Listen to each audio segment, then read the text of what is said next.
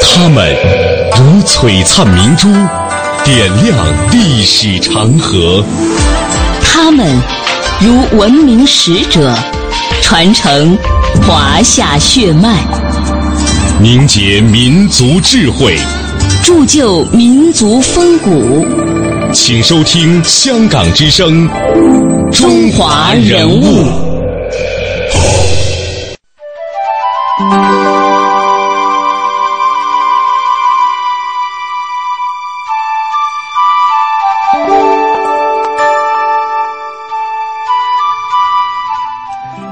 中华人物，启迪智慧人生。大家好，我是郑博。大家好，我是君阳。今天的中华人物呢，我们将和您一起走进中国现代语言学和现代音乐学的先驱赵元任。赵元任先生啊，博学多才，既是数学家，又是物理学家，对哲学也有一定的造诣。然而，他主要是以著名的语言学家飞升于世的。他从1920年执教清华，到1972年在美国加州大学退休，前后从事教育事业52年。中国著名的语言学家王力、朱德熙、吕书香都是他的学生，可谓是桃李满天下。赵先生永远不会错，这句话是美国语言学界对他充满信赖的一句崇高评语。在今天节目的一开始呢，我们将通过一段音频，首先来了解一下大家赵元任。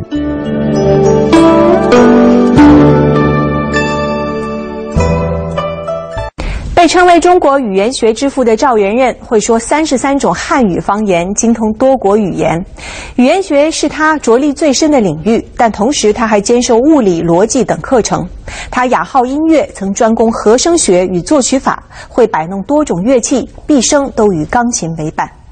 他一生创作过一百多件音乐作品，包括声乐和器乐。他跟他的女儿们，凡有机会聚在一起，就组成一个大家庭合唱团，分声部的练习演唱他的作品。音乐是赵元任生命的组成部分。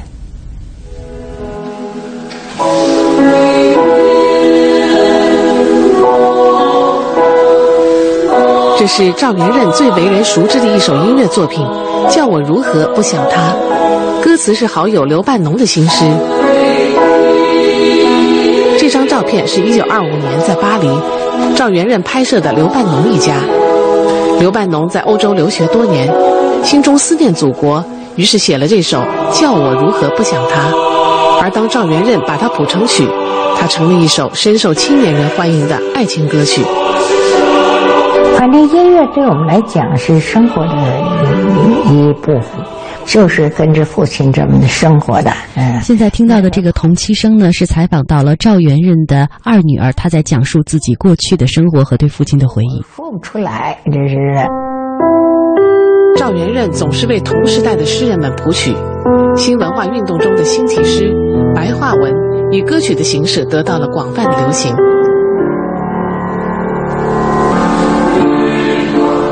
而在这首为徐志摩的新诗《海韵》所谱成的曲子中，赵元任的音乐已经具有了非常复杂的和声技巧和调性感情。他在美国学和声学，觉得中国音乐里头要把和声搁进去，这是呃欠欠缺的一部分。他到每一个时候，他有每一个时候的歌，呃啊，等于你你看呢，那时候唱起来。看青石怒吼，正鞍前就啊！哎呀，就是抗战的那个时候呢，后来他唱的很有力，但是他从口头上说的呢，和创作的过程，他没有多少话的，啊，也也不是太什么，嗯，但是他要说没有这感情，他会谱写出这些曲吗？会把这些东西给给写出来吗？一直在民间做方言调查的赵元任，虽然接受了多年西式教育，但从来没有抛弃过中国传统的韵味。在他为电影《都市风光》中写的片头曲《西洋劲歌》中，我们能听到这样熟悉的旋律，就像是天天都能在嘈杂的马路边听到的民间小调。他又要学西方的合作转调，学这个又要保留中国的啊那个音乐的东西，对着他在尝试在试这个东西，对他来讲的话呢，在从音乐创作方面是一个创举。著名音乐家贺路汀对赵元任有这样一段评价：说像他这样一位从事理科、文科研究、博学多能的学者，对音乐虽然是业余的，但是贡献却依然超过了许多作曲家和理论家。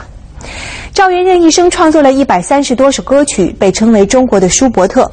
而战争和时代的变革，则把这一位人文学者的一生分成两个部分：前半生四十六年主要在中国度过，是治学的黄金时期；后半生从去国到辞世，在美国度过了四十多年，离开了他所研究的母语，不能不说是这一位语言大师最大的遗憾。赵元任是中国第一位用科学方法做方言和方音调查的一位学者。他的耳朵啊，能辨别各种细微的语音差别。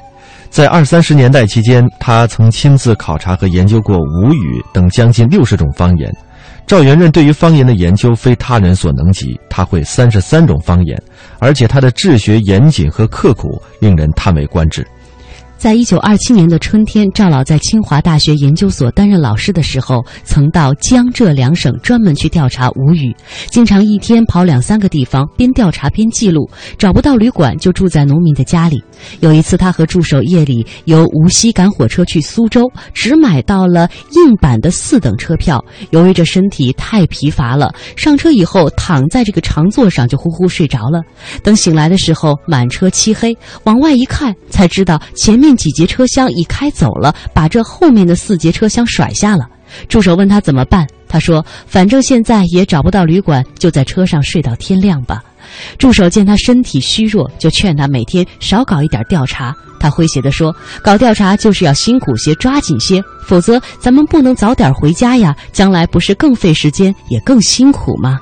在那次调查吴语的行动当中啊，他不辞辛劳，经过了镇江、丹阳、无锡，每一站都下车，再乘小火轮到宜兴，又转回到无锡等地，冒着严寒辗转往复，深入到群众当中，就是为了多采一些内容，记录大量的当地的方言。在三个月之后，他回到了北京，把调查的一些材料写成了一本《现代吴语研究》。在出版这本书的时候啊，其中的语言符号采用的是国际音标，而那个时候印刷厂没有字模，他就和助手呢自己用手自己写，画成表格的影印，每天工作都在十个小时以上。那么这本书出版之后，为了研究吴语和方言，做出了极为珍贵的贡献。赵元任也成为了中国方言调查的一个鼻祖。他教授对音位学理论、中国音韵学和汉语方言以及汉语语法都有着精湛的研究，而且撰写和发表了大量的有影响的论文和专著，在国内外学者当中，他享有很高的声誉。他除了在美国大学任教之外，又用英语和中文写下了大量的语言学著作，其中就包括《中国语言词典》《中国语入门》《中国语文法之研究》《现代吴语研究》。中禅方言记和湖北方言报告等等。一九七二年，赵老退休以后，仍然不断致力于写书。他出《语言学跟符号的系统》《白话读物》等书。在他病逝前不久，还构想以同音代替的办法，把《康熙字典》上一万多个字合成一本两千字的通字，以用于日常行文。可惜未能如愿。赵元任早期曾和语言学家李景熙先生致力于推广普通话的工作，为此他创造了国语罗马字，也就是注音字母第二式，并灌录了国语留声唱片。赵老经历过五四新文化运动的洗礼。他一贯提倡彻底的白话文。一九八一年，当记者采访赵老的时候，他对目前国内人们的口语化发出这样的感叹：说现在教育水平高了，人们说话受到很多媒体的影响，变得很书面化了。其实呢，还是更应该说白话。比如现在的北京人爱说开始。不说起头，呃，连小孩说话也变得文绉绉的。人们在日常生活当中的语言缺少了一些生活气息。他利用回国访问和探亲期间，曾用各种方言和友人、学生进行交流。著名的相声艺术大师侯宝林见到赵老师，两人兴致勃勃地用方言对话，逗得大家捧腹大笑。中国著名的语言学家、社会科学院语言所所长吕书香称赞赵老对中国语言学的贡献。一是他以现代的语言作为语言学的研究对象，给中国语言学研究开辟了一条新路；二是他给中国语言学的研究事业培养了一支庞大的队伍。在今天节目当中，我们为您准备的所有的音乐呢，都是由赵元任来作曲的。比如说有迈步谣、西洋镜和他的代表作《叫我如何不想他》。接下来您听到的这首就是《迈步谣》。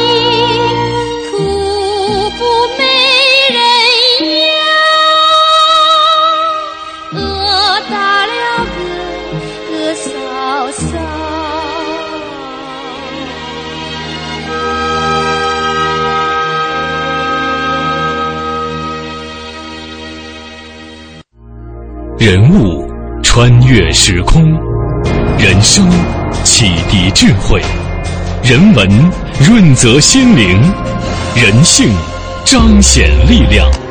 香港之声，中华人物，为你细数那些被历史记住的名字。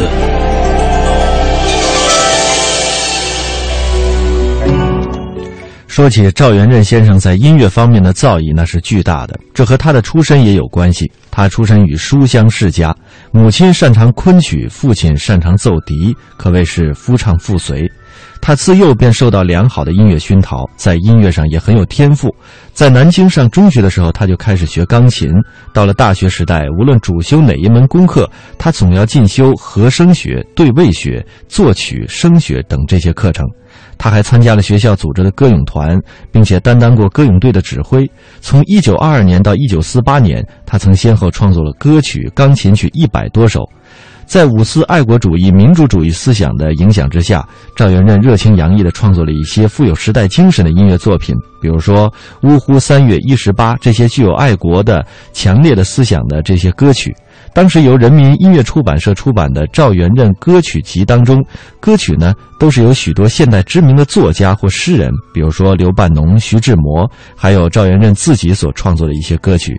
而刚刚我们听到的这个《迈步谣》，还有一首劳动歌，在这两首歌当中啊，他对于当代中国工人阶级和善良质朴的小生产者的这种悲惨的境地，也给予了无限的同情。即使他所创作的抒情歌曲当中，比如说《秋仲》。听雨、海韵这些歌曲也揭示了人民追求个性解放和对美好未来的向往。在一九三六年，他在百代公司灌录了一首《叫我如何不想他》这首唱片，而这首唱片近半个世纪以来一直都是脍炙人口的。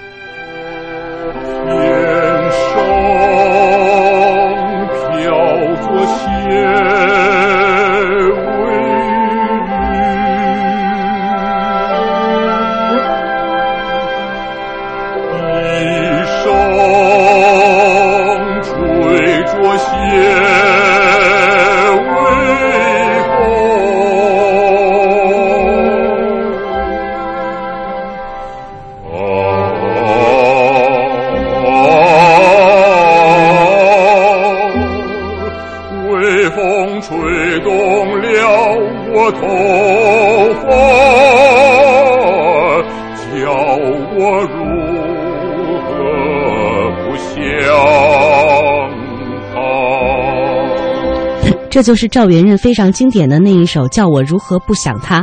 一九八一年，他最后访问北京期间，多次被邀请唱到这首歌曲。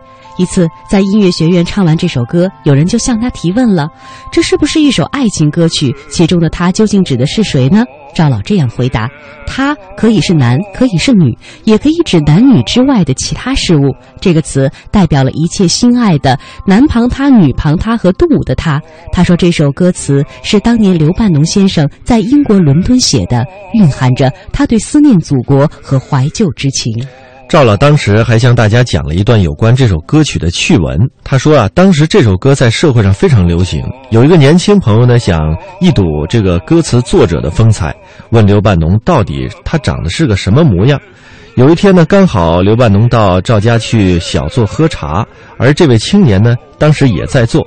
赵元任夫妇即向青年介绍说，这位就是叫我如何不想他的词作者。年轻人大出意外，脱口而出说。原来他是个老头啊！大家大笑不止。刘半农回家之后就写了一首打油诗，叫我如何不想他。请进门来喝杯茶。原来如此一老叟，叫我如何再想他？赵元任创作的家庭音乐作品，有些是为女儿写的，也教他们唱，连上邮局寄信的当儿也不放过，让女儿坐在长凳上学唱。他很会利用这些时间，把许多歌曲呢写在小五线谱的本子上，随身携带，一有灵感就写。他的大女儿赵如兰说，他的许多音乐作品都是在刮胡子的时候创作的。赵元任从二十年代到三十年。代初所创作的歌词，大半部分呢是刘半农所作。呃，当一九三三年刘半农因病逝世的时候，赵老曾经深情地写下了挽联：“十载奏双簧，无词今后难成曲。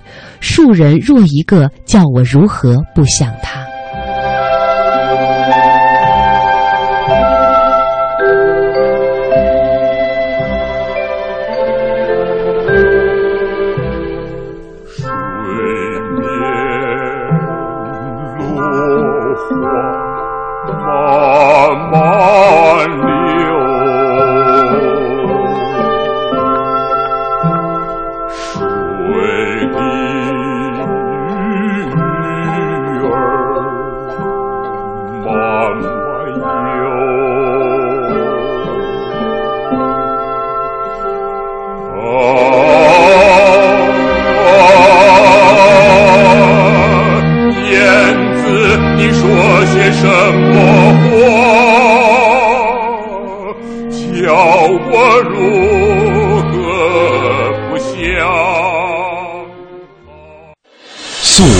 华夏五千年，英才辈出；激扬文字，书写风流；跌宕声韵，记录千秋；征战沙场，气吞山河。这里是香港之声，中华人物。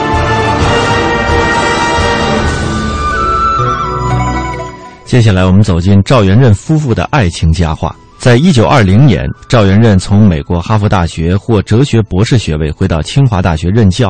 经友人的介绍，他认识了出身皖南名门望族的杨步伟女士。杨步伟呢，在考入南呃南京吕宁学堂的时候，当时入学考试的一篇作文题为《女子读书之意》，他竟大胆地写道：“女子者，国民之母也。”步伟这个名字就是他的同学好友看他抱负不凡，为他而取的。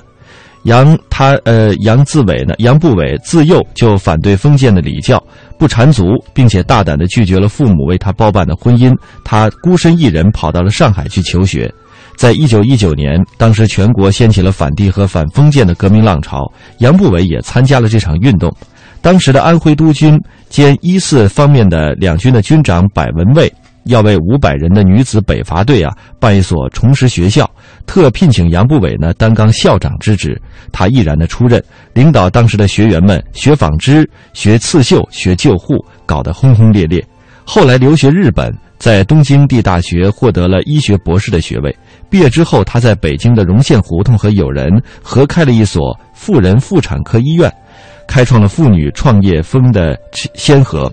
而赵元任呢，在众多的追求者当中慧眼识金，一眼就认定了他大他三岁的杨步伟。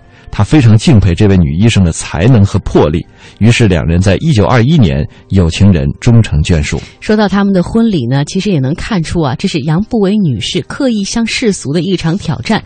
怎么讲呢？当时凭他们两家的这种家庭关系、社会地位和经济实力，婚礼可以办得非常的排场和体面。但是他们两个人就是想打破旧的婚姻制制度，所以呢，可以算得上是别出心裁。先到中山公园当年定情的地方照一张相，再向所有这个亲戚朋友呢发一份通知书，特别声明概不收礼。当天下午呢，他把好友胡适和杨步伟在医院工作的同事朱铮请到了家中，由杨步伟掌勺做了四碟四碗家常菜宴请这两位证婚人。然后呢，赵元任从抽屉里取出结婚证书，新郎新娘先签上名，接着呢，两位证婚人也签了名。为了合法化，还贴了四角钱印花税，这样呢，就完成了一个简单。而又很浪漫的婚礼。第二天传出消息以后呢，报纸上以“新人物的新式婚礼”为大标题宣扬了一番。连英国哲学家罗素当时也认为这个婚礼够简单了，不能再简单了。婚后呢，杨步伟舍弃了专业，全心支持丈夫的事业，跟随赵元任先后到剑桥、清华、耶鲁、哈佛。呃，杨步伟是个闲不住的人，他忠心，他热身呢，这个热心于公益事业。赵家人也非常的好客，当时呢可以算得上是誉满清华。没错，那当时呢，他在清华校园当中啊任教四年期间，每逢节假日的时候，不仅校内来客不断，从市里来访的人也非常的多。为了能够使客人们品尝到更多地方的风味的一些菜肴和点心，赵太太就和清华的几位教授夫人商量，说在当时的这个清华园大门外的小桥边修了三间小房，合办了一个饭馆，并从东城的五芳斋请了一位厨师。这个饭馆的门上贴了一副对联，说“小桥流水三间屋，十舍春风满座人”。在开张的那天，几位教授夫人都去帮忙，哪知头一天就来了二百多人，不到两个小时就事先把预备好的所有的菜都吃光了。开张两个多月，四百多元的本钱都被请客都垫光了。赵元任为此还给夫人赠了两句打油诗，说：“生意茂盛，本钱赔尽。”从一九三八年起啊，赵老一家定居美国之后，数十年来，他们的家当中一直都是清华留美学生的接待站。当时，中国著名的科学家周培源、钱学森这些许多早期赴美留学的学者，都是赵府的座上客。人们一到了赵家，总有一种宾至如归的亲切感。赵太太这个人不仅好客，而且烧得一手淮扬名菜。他曾经把自己几十年来创作的名菜经验，还写了一本《中国烹调》这本书，在美国也是畅销不衰的。二十多年前，有记者曾经到赵家去访问，称赞赵老夫妇是一对神仙伴侣。杨步伟对他说：“我们争争吵吵的六十多年，但也和和睦睦共度了大半个世纪。”据他们的朋友说，他俩情投意合，但是个性呢却不尽相同。赵元任性格醇厚，重道德，富涵养，不多言，对人和蔼可亲，说话风趣幽默。凡事三思而行。杨步伟的个性是豪爽果断、心直口快、热心助人，想干的事情绝不终止。他们在一起的六十多年生活总是相亲相爱、相敬如宾，数十年如一日。一九六一年，在他俩结婚四十周年的纪念会上，有人将赵元任做学问的求实精神，把他比之《西游记》的唐僧玄奘，说玄奘之所以能够成功，应归功于观世音菩萨的保护。杨步伟就是赵元任的观世音菩萨。赵元任一生的成就和贡献，的确也和杨步伟的帮助和鼓励是分不开的。